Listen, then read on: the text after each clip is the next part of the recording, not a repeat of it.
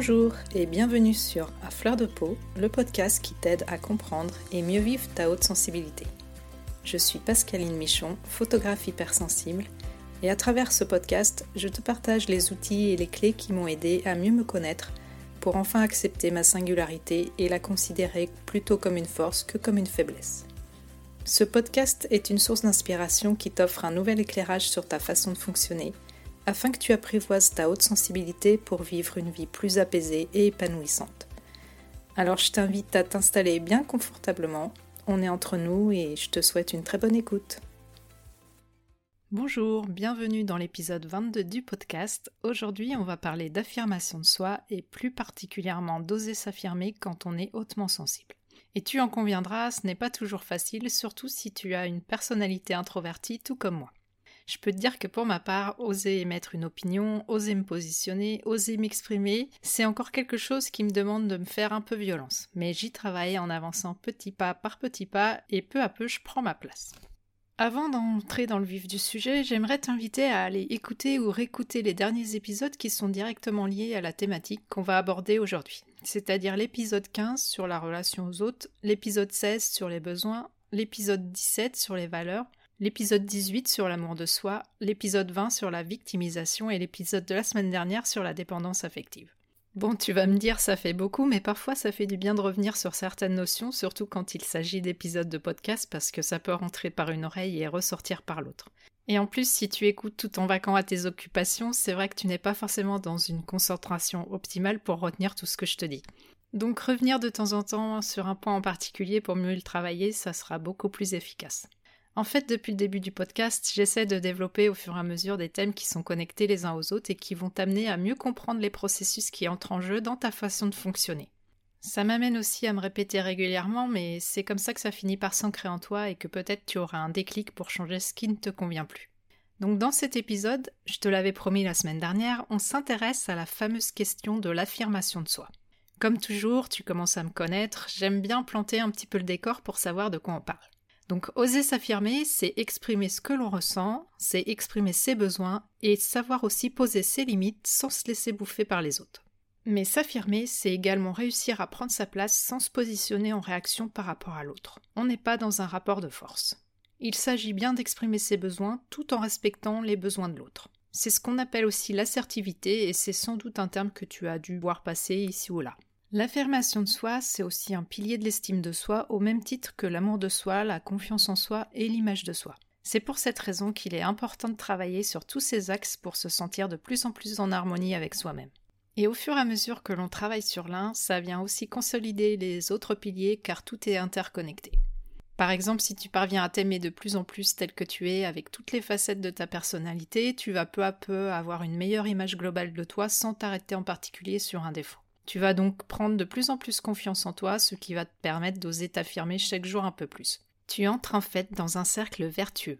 Mais avant d'en arriver là, on va quand même essayer de comprendre pourquoi on a souvent autant de mal à s'affirmer quand on est hypersensible. Si tu es plutôt d'un naturel introverti, comme je te le disais dans l'introduction, déjà peut-être que le fait de t'exprimer à l'oral est quelque chose qui est difficile pour toi. Comme je te l'expliquais dans l'épisode 3 au sujet de l'introversion et de l'extraversion, ta personnalité d'introverti fait que tu vas plutôt être porté vers ton intériorité, vers ce qui se passe à l'intérieur de toi. Tu es plus à l'aise dans l'observation et l'analyse que dans l'action et la prise de parole. Prendre la parole en public, exprimer ton opinion n'est pas une attitude qui est naturelle pour toi. En tout cas, quand tu es en présence d'un groupe de personnes. Par contre, dans un tête-à-tête -tête avec une personne que tu connais bien ou avec qui tu te sens en confiance, tu peux devenir très bavard. Je ne sais pas si ça t'est déjà arrivé, mais en ce qui me concerne, quand je suis dans un groupe, j'essaye de parler, d'exprimer mon opinion, et bien souvent on ne m'écoute pas. Je dois me répéter un nombre incalculable de fois, et on me coupe la parole, bref, j'ai la désagréable sensation de ne pas exister. Au bout d'un moment, je finis par me taire parce que j'en ai marre de parler dans le vide. C'est probablement parce que je suis discrète, que je ne suis pas quelqu'un d'expansif, qui s'exprime fort et qui s'impose sur le devant de la scène. Ce n'est tout simplement pas ma personnalité. Mais je t'avoue que parfois ça m'énerve un peu. Et si c'est aussi ton cas, je te conseille d'attendre une pause dans la conversation pour dire ce que tu as à dire, un moment de silence où tu pourras enfin en placer une. Ça, c'est dans le cas où tu as vraiment envie de participer à la conversation. Mais peut-être aussi que ça te convient de rester dans une posture d'observation et c'est tout à fait ok. Tu n'as pas à en avoir honte et tu n'es pas non plus obligé de te justifier par rapport à ça. Je t'invite juste à écouter tes ressentis.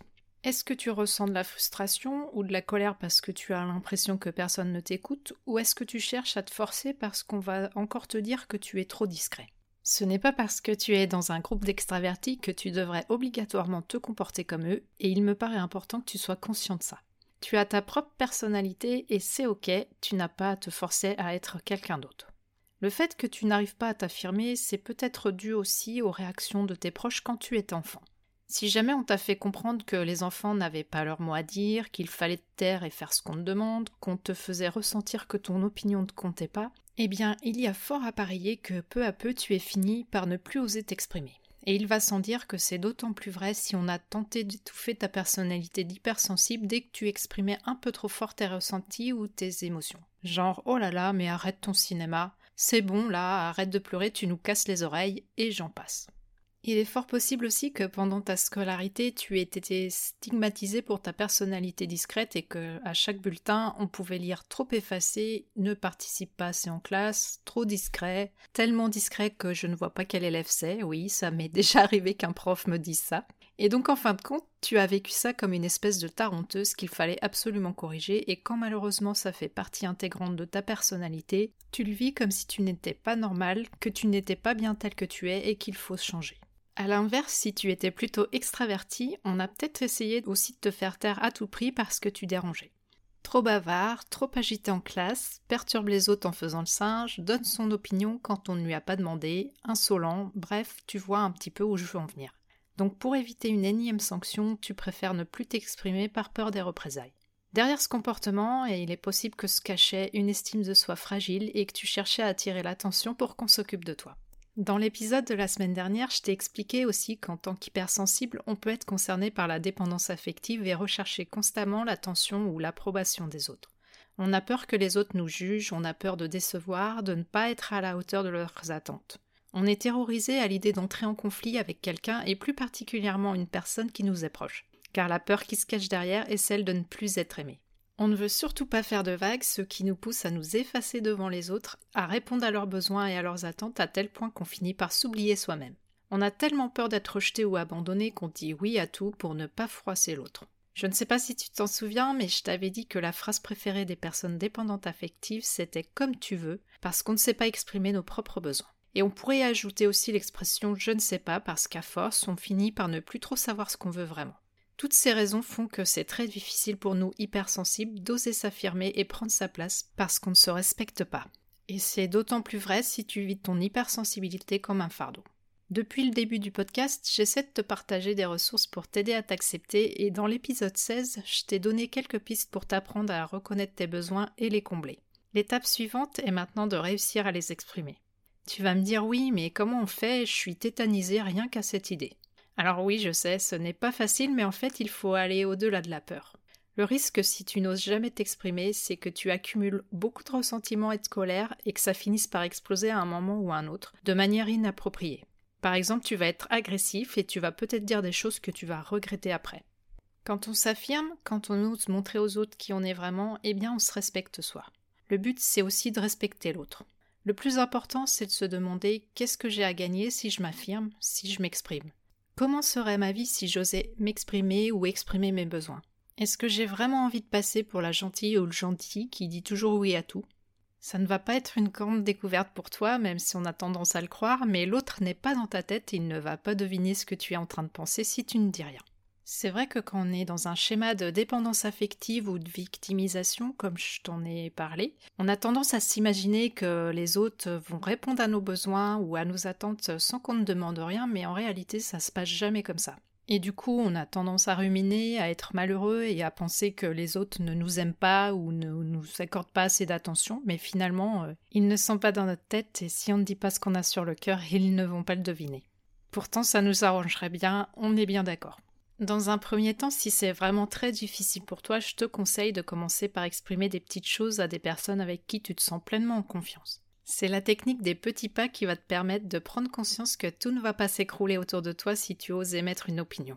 Par exemple, si ton conjoint te demande où est-ce que tu veux passer les vacances l'été prochain, au lieu de répondre euh, comme tu veux, comme d'habitude, au risque de te retrouver au Club Med avec 50 000 activités par jour alors que tu ne rêves que d'une chose, c'est d'aller randonner dans une nature sauvage, eh bien exprime ce que tu souhaites vraiment. Tu pourrais dire Eh ben écoute, pour une fois, j'ai très envie d'aller passer des vacances dans le Vercors pour profiter des paysages et faire de la marche. Qu'est-ce que tu en penses? Au fur et à mesure que tu t'autorises à t'affirmer sur ce genre de petites choses et que tu t'aperçois que ça n'engendre pas un cataclysme, tu vas agrandir ta zone de sécurité et tu vas prendre confiance en toi. Et tu vas pouvoir exprimer des choses peut-être un peu plus challengeantes pour toi de jour en jour. Pour pouvoir t'affirmer d'une manière juste qui ne soit ni dans l'agressivité ni dans une posture de repli sur toi, il est nécessaire que tu sois à l'écoute de tes émotions et de tes ressentis.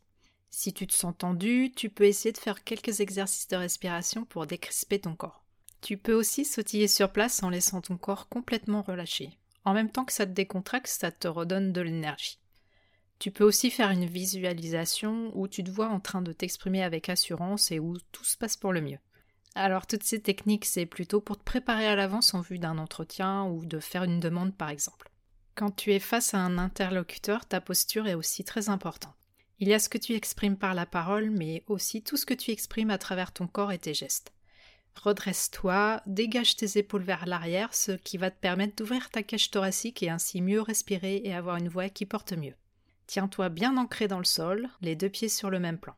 Si ton pied droit s'avance, c'est que tu es dans une posture agressive. Au contraire, si ton pied recule, tu es plutôt dans une position de fuite. C'est des techniques que j'ai appris quand je faisais du jujitsu. J'en ai fait pendant 9 ans et je dois dire que ça m'a beaucoup aidé aussi à prendre confiance en moi. Donc je te partage ces petites astuces si ça peut t'aider. Bon, ça évidemment, c'est si tu te tiens debout face à ton interlocuteur. Si tu es assis, tu peux aussi te pencher légèrement vers la personne à qui tu t'adresses au lieu de te reculer dans ton siège. Ça te donne plus d'assurance. Regarde ton interlocuteur dans les yeux ou si c'est plus facile, tu peux regarder son nez ou sa bouche. Et puis souris et sois chaleureux. Donc bien sûr, si c'est un peu compliqué pour toi, tu peux essayer de t'entraîner à faire tout ça tout seul par exemple devant ton miroir ou alors avec quelqu'un de confiance. En tant qu'hypersensible, on est souvent très sensible justement aux signaux non verbaux des personnes avec qui on se trouve, et notre empathie fait qu'on va ressentir plus facilement l'état d'esprit de l'autre s'il est plutôt fermé ou ouvert, s'il est inquiet ou en colère, ou s'il est attentif. Et ça peut compliquer les choses si on sent que l'autre est prêt à nous exploser à la figure. Mais justement, comme je te le disais dans l'épisode sur les super pouvoirs, on peut aussi mettre nos capacités empathiques, notre bienveillance au service de relations beaucoup plus authentiques. Les personnes hautement sensibles sont souvent diplomates et on est plutôt doué pour désamorcer les conflits. Mais parfois aussi, on peut se faire des films et interpréter les réactions des autres, ce qui nous cause des angoisses pour pas grand-chose. Comme je te le disais, on ne peut pas savoir ce qui se passe dans la tête des personnes qu'on côtoie. Si tu commences peu à peu à oser exprimer tes besoins, à t'autoriser à t'affirmer de manière douce, tu verras que tu prendras de plus en plus confiance en toi. Je te conseille pour ça d'éviter d'accuser l'autre en lui faisant des reproches, mais plutôt à mettre l'accent sur tes ressentis, tes besoins et les choses dont tu ne veux plus. Exprime clairement ce que tu souhaites ou ce que tu ne souhaites plus. Par exemple, je ressens beaucoup de stress parce que je me charge de trop de choses dans la maison. J'ai besoin de souffler un peu, est-ce qu'on pourrait trouver une solution ensemble? Tu vois bien que c'est totalement différent de j'en ai marre, c'est toujours moi qui fais tout ici, pourquoi tu ne m'aides pas plus? Tu penses qu'à jouer à ta console et à regarder tes séries, et moi, quand est-ce que je me repose? Jamais. Bon alors là, je tombe dans le cliché, on est bien d'accord, mais c'était juste pour l'exemple. Pour reprendre un autre exemple, dans le cas où tu voudrais exprimer un besoin qui touche directement à ton hypersensibilité, tu pourrais dire Je comprends que tu aies envie d'écouter ta musique, mais là c'est trop pour moi, je suis fatiguée parce que j'ai eu beaucoup de sollicitations au travail aujourd'hui, donc je vais prendre un moment au calme dans la chambre pour me reposer et pour être pleinement disponible après. Je te conseille vivement d'utiliser le je à la place du tu qui est plutôt accusateur pour l'autre et qui va le placer dans une position défensive. Et ton empathie peut aussi t'aider à renvoyer à l'autre ses propres émotions. Ça l'aidera à s'exprimer de manière plus authentique. Tu peux dire par exemple Je vois que tu es blessé ou que ça te met en colère, est-ce que tu as envie d'en parler? Si tu sens que la situation t'échappe et que tu risques de te faire envahir par l'autre par ses émotions, tu peux proposer de reporter la conversation pour te donner le temps de la réflexion et pour faire retomber l'attention. Écoute là, je suis dans l'incapacité de poursuivre cette conversation parce que j'ai peur de dire des choses que je regretterais. J'ai besoin de faire une pause. Ça peut aussi être utile si quelqu'un te sollicite pour un service. Tu peux demander un délai avant de te prononcer. Ça peut te donner l'opportunité de préparer ta réponse au mieux. En tant qu'hypersensible, ce n'est pas un scoop, on a vraiment très peur de dire non parce qu'en fait derrière se cache la peur qu'on ne nous apprécie plus si on ne dit pas amen à tout. Et quand ça a été notre comportement pendant des années, ça peut vraiment être très difficile de changer. Mais ce n'est pas non plus insurmontable. Prendre le temps de donner sa réponse ultérieurement, ça peut être l'occasion de réfléchir sur la situation. Comment je me sens par rapport à cette demande? Est-ce que je ressens de la tension, de la résistance, du stress, de la colère? Ou au contraire de la fluidité, un élan, de la joie. Est-ce que je le fais uniquement pour faire plaisir à l'autre ou est-ce qu'il y a une peur derrière et laquelle? Si je dis oui à l'autre, est-ce que je me respecte? Est-ce que c'est vraiment ce que je veux pour moi? Alors je comprends tout à fait que ça puisse être difficile, surtout si on t'a fait croire qu'écouter tes besoins et ne pas répondre aux demandes des autres c'était de l'égoïsme. Mais tu verras que si tu t'affirmes, que tu exprimes tes besoins, tes ressentis et que tu poses tes limites dans le respect de l'autre et dans la bienveillance, tout se passera pour le mieux la plupart du temps. Ça ne veut pas dire pour autant que tout le monde sera toujours d'accord avec toi, loin de là, mais tu verras que les autres te respecteront aussi pour ça. C'est également une très bonne manière pour améliorer tes relations avec les autres, ce dont je te parlais dans l'épisode 15. Voilà ce que j'avais envie de te partager pour aujourd'hui. J'espère que ça va te permettre d'avancer sur le chemin de ton affirmation.